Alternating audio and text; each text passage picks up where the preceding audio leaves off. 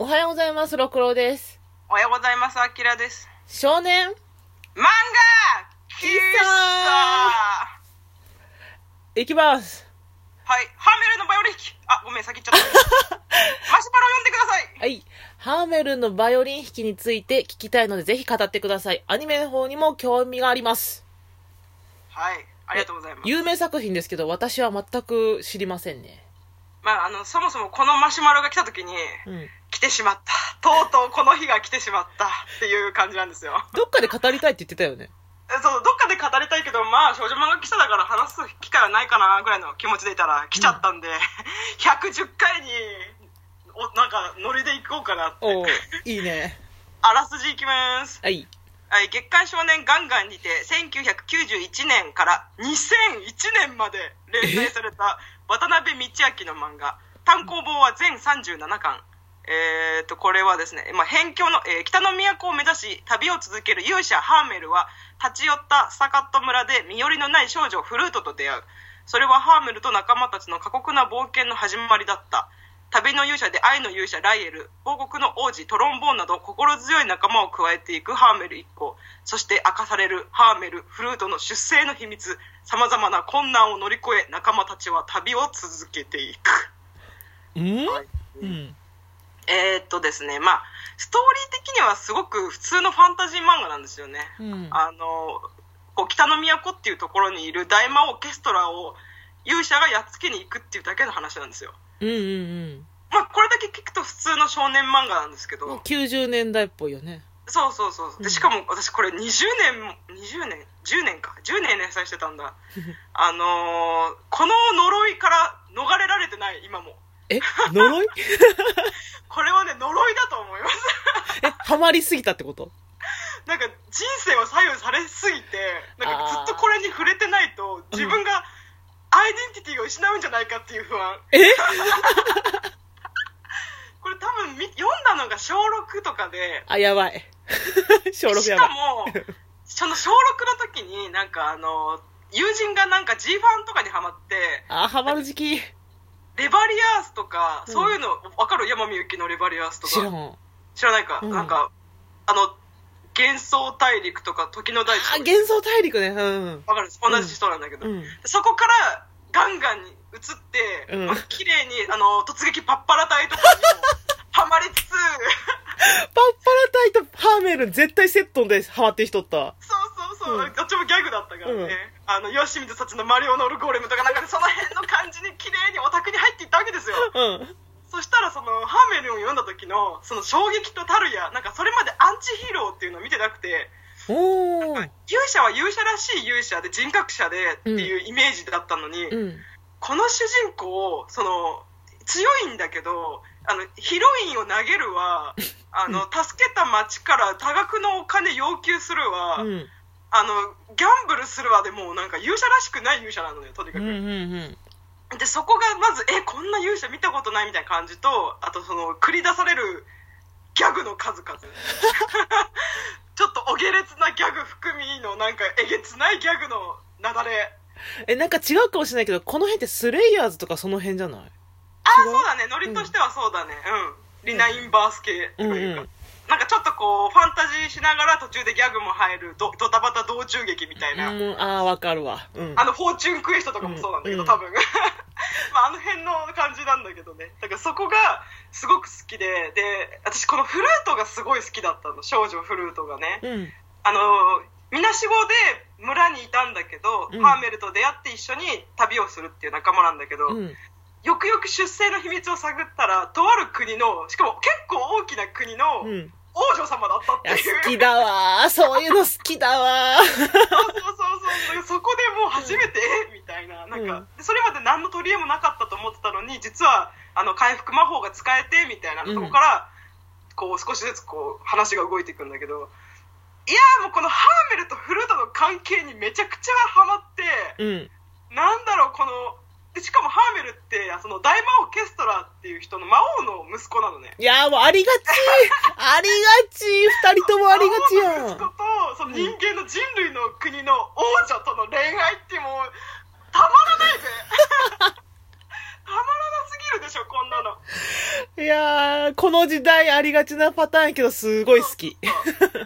で、結構その、やっぱりそのハーメルは、そのツンデレな感じで、その、やっぱ、うんま、魔族の子っていう時点ですごくいじめられてたから、人間に対する不信感がすごいあったんだけど、うんまあ、少しそのフルートから優しくされたりとかして、こう、心を開いていくんだけど、基本的にすごいツンケンしてて、うん。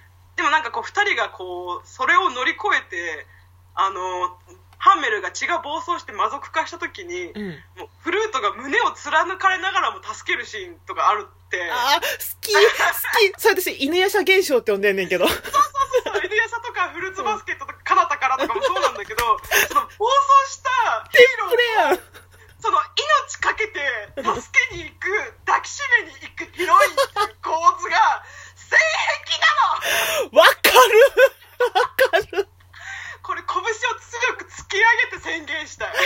待ってましたよな、こういうのって。待ってました。よよみたいな。よみたいな。中村よみたいな。本当そう言いたくなるぐらい、待ってましたみたいな感じの。いや分かってるんだけど、やっぱり、やっぱりテンション上がるよね。こするほど。ど読むよね、そういうとこ。読む、読む、読む。で、これ悲しいから、あの、な話がやっぱり、やっぱり長くなってくるんで、あ、危ない、大丈夫か。うんえっと、これ途中でね、えっと、映画化して、うん。で、アニメ化してるのね。うん。で、映画の時は、その何かのやつと一緒に同時上映だったから、30分ぐらいの短い映画だったんだけど、うん。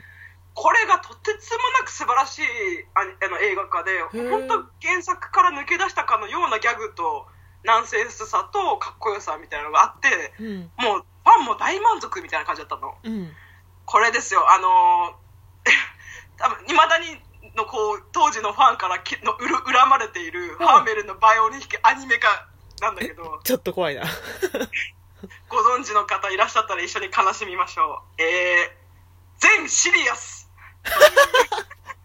どうしてそうなったっていう、しかも、紙芝居は？という、え、紙ア芝居？ニメなのに紙芝居。え？しかも、口パクもなし。え、どういうこと？え、なえアニメそれ？いや、アニメじゃない。私はアニメじゃないと思う。あー、アニメじゃない。本当のことやな。え、どういうこと？え、どういうこと？あの、アニメで見てみよなぜかね、シリアスな話にされちゃって、まあ、もともとそのハンメル自体が、そのストーリーだけ見れば、ギャグを抜けばすごいシリアスな話なのよ。う。まあね。非常に非常にうんだから多分そこを抽出して、こう、かっこいい、その、しかも、そのうん、ハメルって、その、えっ、と、クラシック音楽、バイオリンを使ってクラシック音楽を奏でて戦うっていう勇者だったから、うん。まあ、それにちょっといい音楽、クラシック流して、シリアスな話乗せたら、ちょっといい作品できるんじゃねえぐらいの感じだったかもしれないんだけど、うんそれはもはやハーメルンじゃないよねっていう。で、まあ、しかもイラストも原作かなりギャグな絵なのに、うんなんかすごいおたんびな絵にされて、なんか、少女革命ウテナみたいな絵にされた。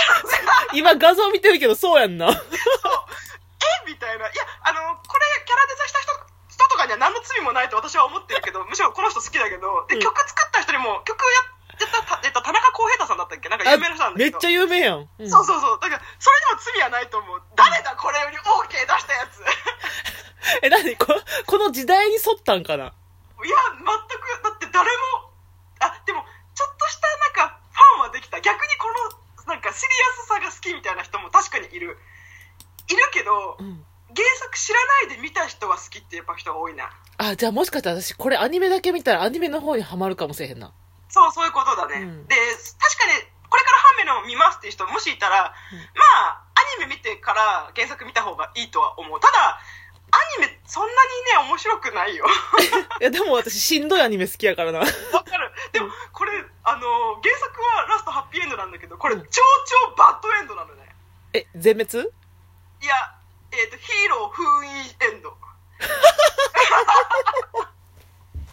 で、一人王女に、あ、女王になったフルートがバイオリン弾きながら、うんハーメルを思うっていう。そのラストだけ超、ラストだけ聞いたらめっちゃ好き。でもこの終わり方はそのあの作品世界としては非常に良かったと思うあの、うんうんかっこいいっていうかクールだし綺麗な終わり方なんだけどうん。いやなんか誰も救われてないみたいな なんかあ、え、もう全然関係ないけどさ、よくあるガンダム、勝手な妄想のそのガンダムとかの最後のラストって、その主人公が廃人になって車椅子を引いてるヒロインっていう。丘で車椅子を引くヒロインみたいな、私そういうベタベタな暗い設定好きやねんな。あ、でもね、それはそれで燃えるわ。やろ うん。だから多分、ハーメルンっていう原作を知らなければ、うん。あの、普通にちょっとこう変わったアニメとして好きだったかもしれないんだけど、うん。まあ、それにしても、その戦うアニメなのに一切動かない、透明になって車線が入って口パクなしでハーメルとか言われても、全然惹かれないし、でしかも、私何が一番ムカついたかって、性格めちゃめちゃ変えられたのよ。ああのー原作すごく慈愛に満ちた優しい女の子だったのに、うんなんかすごい自分勝手な女にされて、あなんか、あの、なんかストーリー変えるのはしょうがない。あの、うんアアニメだとなぜかハーメルが幼馴染っていう設定なんだけど、ー。え？それはそれでちょっと燃えるから、それはありなんだけど、うん。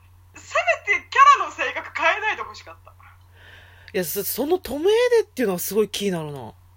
あの、なんか多分、見たらね、YouTube にちょっとあると思うんで見てください。あの、結構想像してる以上に紙芝居だから。本当に。